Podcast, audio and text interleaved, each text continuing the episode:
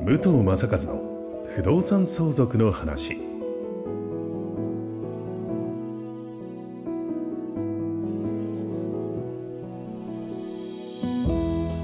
ポッドキャスト武藤正和の不動産相続の話は意外と知らない不動産相続についてのお話を相続診断士宅地建物取引士の武藤正和が実例をもとにお伝えしながらリスナーの皆様の相続準備のお手伝いをさせていただく番組です。幸せをつなぐ相続応援団。株式会社ステディライズの提供でお送りいたします。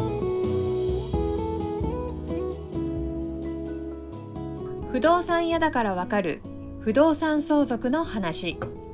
ナビゲーターの土屋恵子です。そして不動産業29年相続診断士の武藤正和さんです。どうぞよろしくお願いします。よろしくお願いします。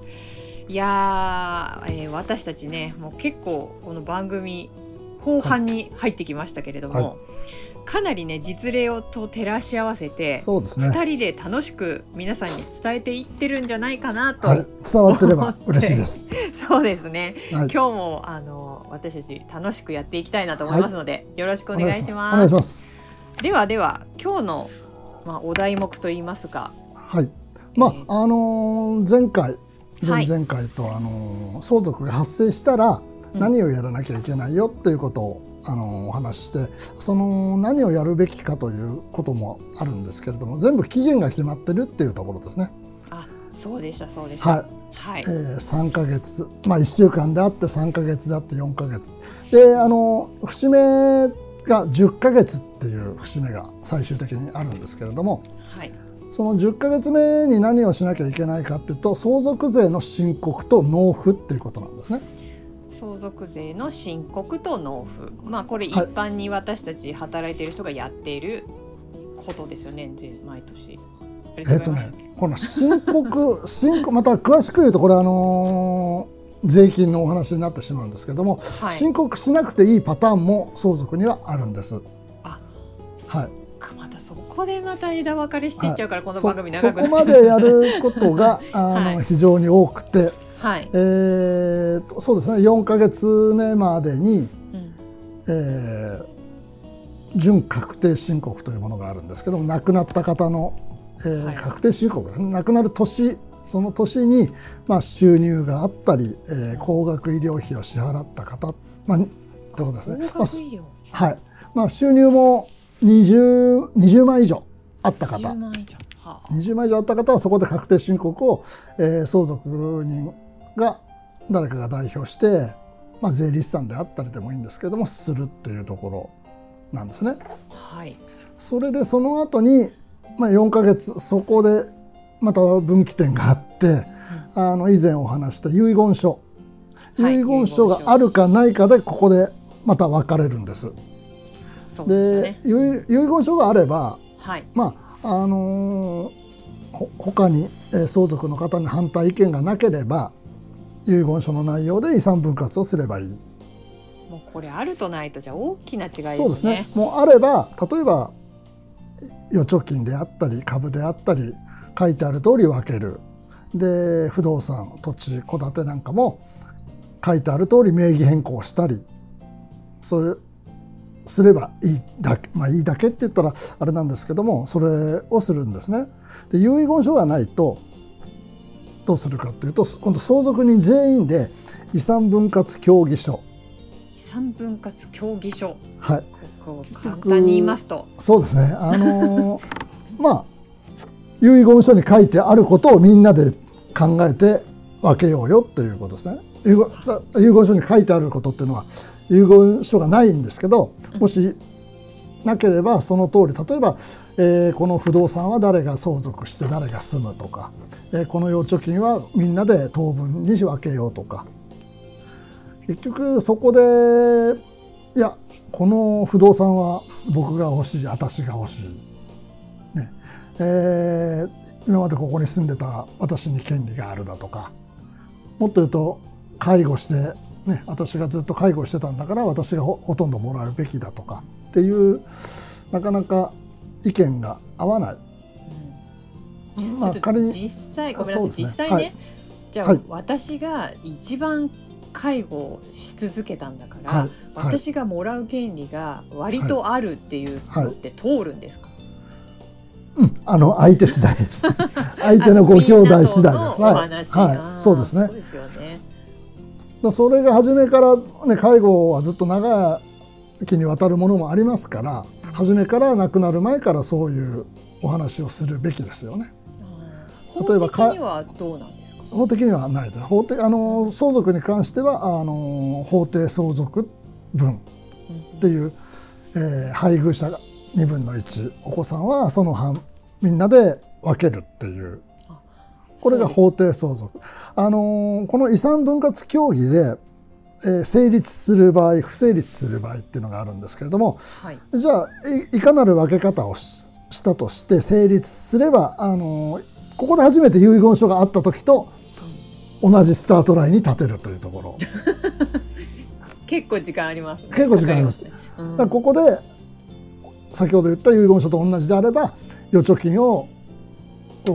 お話しした通りに分ける、えー、不動産の名義をお話した通りに書き換えるっていうところで同じになってくるんですね。だここが不成立になると当然あのダラダラダラダラやってれば一番最初にお話した10ヶ月以内に納税ができない申告ができないということになります。じゃあどうするかって言ったらあくまであこれはお話結局決着つかないなとか長引きそうだなとなったらもう法定相続分で計算だけする。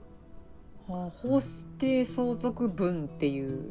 書類っていうか書書類じゃないですね。あの、うん、法律で、えー、相続はこういうふうに分けなさいよということは決まっているんです。あじゃあそこから計算が始まる。計算だけはして、はい、実際じゃなくても計算だけはして、えー、それが相続税を申告する金額なのかどうか。申告したら、はいえ税金が発生するのか発生したら納付しなさいというところ。いずれにせよ10ヶ月以内にそれをしなくてはいけない。ただ、えー、相続税の計算はできたとしても相続の遺産分割協議書はいつまでも出来上がらないっていうことですよね。かこう書類を出しただけで一発 OK っていうわけでもない。ないですね。税金は税金でその時も税金納めなきゃいけない場合そのお金を誰が出すかとかそもそもなければ不動産を売らなきゃいけないとかそれを全て決めなきゃいけないですよね10ヶ月以内に。そうですよね。決めたって言ったって不動産がすぐ売れるわけでも、そう、ね、まさにそうなんです。まさにそうなんです、うん、話し合いで決まって売ろうとなったところですぐに現金化されるのかどうかも分かりませんし、はい、もっと言うと希望の金額で売れるかも分からない。がありました、はい、そこもまた話し合いになっちゃってもうどんどんどんどん10ヶ月では本当に難しいそうですね、うん、はい、ですから、えー、亡くなってからの10ヶ月、えー、もそうですね。介護が始まってからの何年間とか、うん、ただ介護から考える、まあ、今までご相談したしてあなんでしょう。ご相談に来たお客様の中でっぱ介護っていうのが非常に背中を押すタイミングではあるんですね。あ。これはもう何でしょう相続が非常に具体化されてきてるところ、うんうん、あこれは何かしなきゃなっていうところのタイミングではあると思うんです。確かに。まあでもそこもねなんか急にすごい重度の介護になっちゃった場合って、はい、見る方もやっぱ動く、ね、時間もなくなってきちゃうからまさに先ほど恵子さんが言ったように、はい、誰が介護するのかっていうのも決まってないと。あ本当ですよ。はい。あの認知症になりましたすぐそういう施設に入れるかどうかわからない。うん、確かに。入るじゃあ入るまで誰が介護するんだ？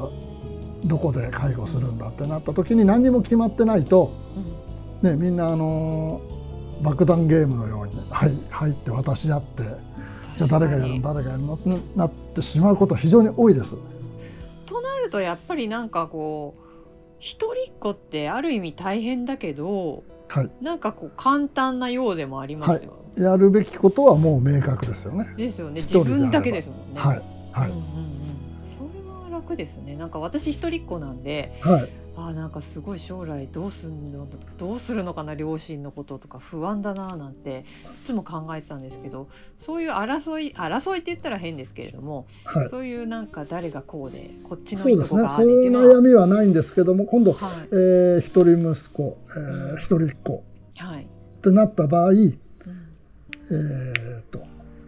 覚えてらっしゃいますかね。あの税金の話、はい、控除控除金額控除額のけ、あのお話をしたときに、当然税、えー、1人ですと相続人がね、兄弟が3人、4人いる方と違って控除される金額がないものですから、はい、税金がかかってくる可能性はあります。兄弟がいる方より。揉めない代わりに。そうなんだ。お金がかかると。はい。可能性はあります、えー、精神的に相続人が 2, 2人3人いればあのー先ほどまあ以前からこのこの話し合いの中で大体兄弟が仲が悪いっていう想定でお話をしてますけども仲のいい方もたくさんいらっしゃるんですね。ですからそういう方たちはあの分担して、ねあの葬儀の手続きをしたり相続の手続きをしたりということであるならば兄弟がいた方がね、そうですよね。精神的にはいいところもあるんです。うん、だ一人っ子がね。一人にいいのかなっていうところも、うん、なかなか難しいところではあるんですけど。難しいうちの母が6人兄弟でして、はいはい、で私から見ておばあちゃんが亡くなった時に、はい、やっぱり、ね、全員がなんかこうメンタルやられてるわけではないので一人はもう亡くなる何1週間ぐらい前から葬式屋さんに行ったりとか、はい、誰々はどう何やったりとかやっぱすごくいいなって見ててそうですね、そうですね、うん、そこだけをピックアップするとすごく、うん、うん、楽楽っていうか分担できるからいいですよね。そうですね。後々なんかこうおばあちゃんの敷地のここの一角だけが違う人の土地なんだよみたいなのが出てきちゃって、うん、それは大変でした。ああそうですね。だからそれは最初から確かめ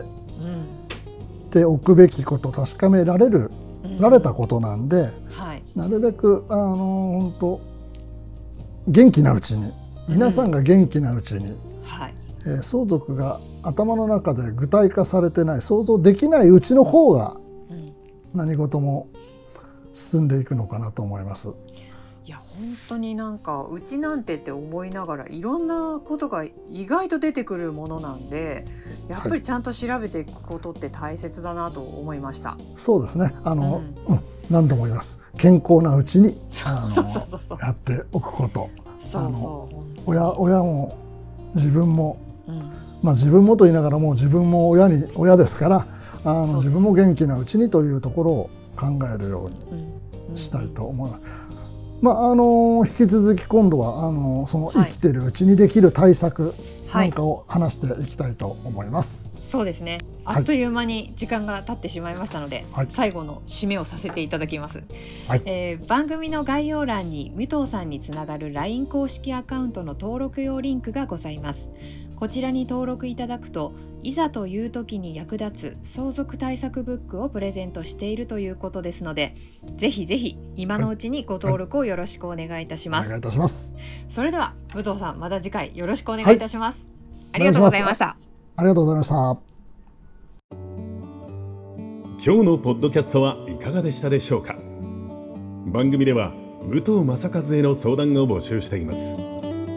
概要欄にある幸せをつなぐ相続応援団の LINE 公式アカウントからお申し込みください。東京都中野区で定期開催している相続勉強会についてのご案内もさせていただきます。それではまたお耳にかかりましょう。ごきげんよう。この番組は提供幸せをつなぐ相続応援団株式会社ステディライズ。プロデュースライフブルームドットファインがお送りしました。